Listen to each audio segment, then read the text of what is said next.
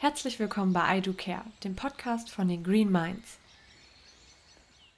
Ja, ähm, schön, dass du dir Zeit für uns genommen hast. Genau, und ähm, um dich vielleicht auch ein bisschen besser kennenzulernen, weil die anderen werden dich ja nur hören, ähm, vielleicht könntest du dich einmal kurz in drei Sätzen beschreiben, wer du bist oder was du machst und genau dich so ausmacht. Ja, ich bin der Waldbauer hier am Südwesthang des Dottower Waldes. Das macht eigentlich auch sehr viel Spaß. Ist natürlich auch sehr anstrengend gewesen im Laufe der Jahre. Mittlerweile bin ich quasi Frührentner und kann die Natur so genießen, kann selber nicht mehr so viel Hand anlegen. Das ist einfach auch wichtig gewesen, dass ich immer was machen kann im Wald, weil es ist einfach so ein schönes Erlebnis, in der freien Natur zu arbeiten. Und das ist das, was mich auch ausmacht. Ähm, wo ist denn jetzt der Unterschied zwischen einem Waldbauer und einem Förster? Ja, der Waldbauer kümmert sich um seinen eigenen Waldbesitz. Das kann ja ein großer Wald sein, ein kleinerer Wald. Und der Förster kümmert sich um größere, auf jeden Fall größere zusammenhängende Waldgebiete, vielleicht auch von mehreren, von mehreren Waldbauern und auch vielleicht im Auftrag des Landes Nordrhein-Westfalen. Was sind die Aufgaben, also die konkreten Aufgaben eines Försters? Also was bedeutet dieses Kümmern um den Wald? Ja, also nicht, ist nicht nur die Anpflanzung, wie man vielfach denkt. Das sind ja auch zum Beispiel die Pflege, die Pflege, dass die angepflanzten Bäume dann auch groß werden. Sehr aufwendig. Er muss sich mit dem, unter Umständen auch mit dem Jäger in Verbindung setzen, dass mehr Rehe geschossen werden. Weil Wildschäden sind sehr groß bei den Aufforstungen.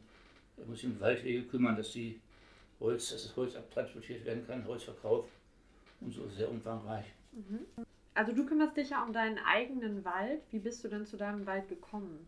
Ja, ich habe das ja quasi hier geerbt von meinen Großeltern im frühen, mit 18, 20 Jahren. Und so kommt man dann rucki zucki ganz überraschend zu so einem 14 Hektar großen Wald. Oh, das ist schon groß. Genau, und was hat dich dazu bewegt, diesen Wald dann zu schützen und zu pflegen? Ja, es war ja auch noch ein Bauernhof mit dabei. Und das ist einfach das umliegende Gelände hier um den Bauernhof. Und das habe ich dann natürlich, so wie es vor Jahrhunderte, bis Jahrhunderte meiner Vorfahren auch gemacht haben. Der Hof wird erstmals seit 1325 urkundlich erwähnt. Da gab es gar nicht die Frage, das haben die immer gemacht. Mhm. Und das muss auch immer gemacht werden. Was würdest du sagen, warum du so gerne im Wald bist? Was fasziniert dich am meisten? Ja, einfach die, einfach die Freiheit. Das gibt auch die Energie, die im Wald steckt, die Energie, die hier aufgenommen wird von der Sonne nicht und gesteigert wird im Holz. Einfach das zu erleben, zu sehen, was für eine Kraft da drin steckt.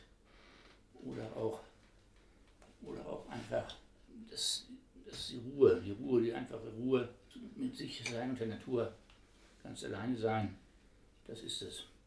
Das kann ich gut nach. Und warum würdest du sagen, brauchen wir den Wald als Menschen? Ja, den Wald brauchen wir erstmal als Rohstofflieferant, zweitens auch als Natur, als Naturraum, Freizeitraum für Mensch und Tier, Lebensraum für Tiere sogar und drittens natürlich auch um das Klima, um die großen Waldflächen einen kühlenden Einfluss auf das Sommerklima in Mitteleuropa zu haben. Und warum ist es wichtig, dass wir Menschen uns für den Wald auch interessieren? Das ist sehr wichtig, weil der Wald ist, eine, ist ja ein Recycle-System, ein geschlossenes Recycle-System. Das funktioniert alles im geschlossenen System, genauso wie das Universum. Und das muss der Mensch auch hinbekommen. Mhm. Einfach müsste einfach das als Vorbild nehmen, um eine Zukunft zu haben. Was würdest du sagen in all den Jahren, in denen du dich schon um den Wald kümmerst, was war dein schönstes Walderlebnis? Gibt es da überhaupt ein einziges oder gibt es da mehrere? Ja, Walderlebnis, da fällt mir gerade ein. Dann hatten wir so einen Weg, so einen Matschweg dazu gehen und danach so einen äh, Baumstumpen, so einen Wurzelstumpen im Weg, den habe ich dann so achtlos an der Seite geschossen, mit Fuß an der Seite geschoben und überraschenderweise waren genau da eine ganze Familie Feuersalamander drunter. Oh! Zwei große und drei kleine. Das war natürlich ein tolles Erlebnis. Und heutzutage wäre es sogar eine Sensation. Mhm. Und dann weiß ja, der Salamander stirbt ja leider auch aus. Mhm. Genau, also welche Veränderungen beobachtest du denn im Wald? Weil wir haben jetzt schon das Thema Borkenkäfer mal angesprochen in unserem Podcast. Ähm, was für Veränderungen in den letzten Jahren gab es denn noch im Wald? Ja, es gibt äh, auch noch die Ver auch das Problem mit der Buche. Die Buche wächst hier sehr gut, wird sehr alt, kann aber diese Trockenheit nicht vertragen. Mhm. Und ich habe es auch gesehen, hier sind etliche Buchen sind vorgeschädigt. Es gibt diesen Lametta-Effekt, dann hängen die, hängen die Zweige runter. Die Rinde ist teilweise auch schon aufgebrochen. Und so ist äh, die Buche ist einfach nicht in der Lage, mit diesen extremen Bedingungen klarzukommen und äh, wird auch weiterhin noch absterben in den nächsten Jahren.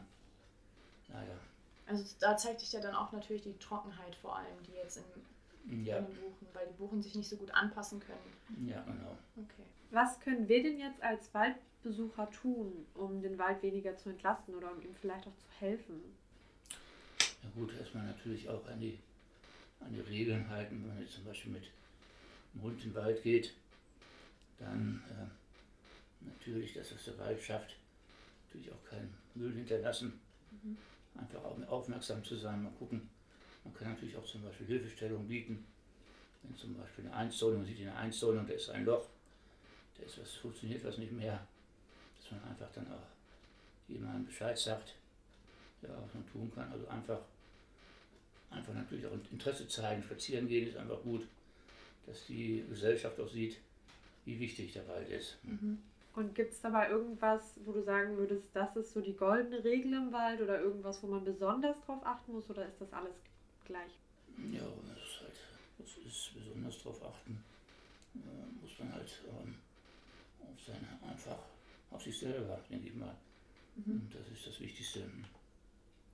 Ja. Und wie stellst du dir den Wald der Zukunft vor? Also was müsste deiner Meinung nach am Wald getan werden? Hm, ja, der Wald der Zukunft. Das ist sicherlich nicht, nicht wenn man hier so Stücke in der Natur belässt. Der Wald der Zukunft, der muss richtig, wie in der Vergangenheit auch, von der Forstwirtschaft. Die deutsche Forstwirtschaft hat ihn ja seit Jahrhunderten gepflegt und auch mit großen Erfolgen musste auch weiterhin forstwirtschaftlich gepflegt werden. Das heißt, es müssen auch süddeutsche, südeuropäische Arten mit eingebracht werden. Mischwald mit klimasicheren äh, Arten. Das ist auf jeden Fall wichtig, um auch den Holz, die Holznachfrage der Zukunft zu, halt zu äh, ermöglichen. Mhm. Ähm, ja, dann wären das auch schon unsere Fragen. Danke auf jeden Fall, dass du dir die Zeit genommen hast und dass wir unsere Fragen stellen konnten. Ja, gern geschehen. Hat mir einen großen Spaß gemacht.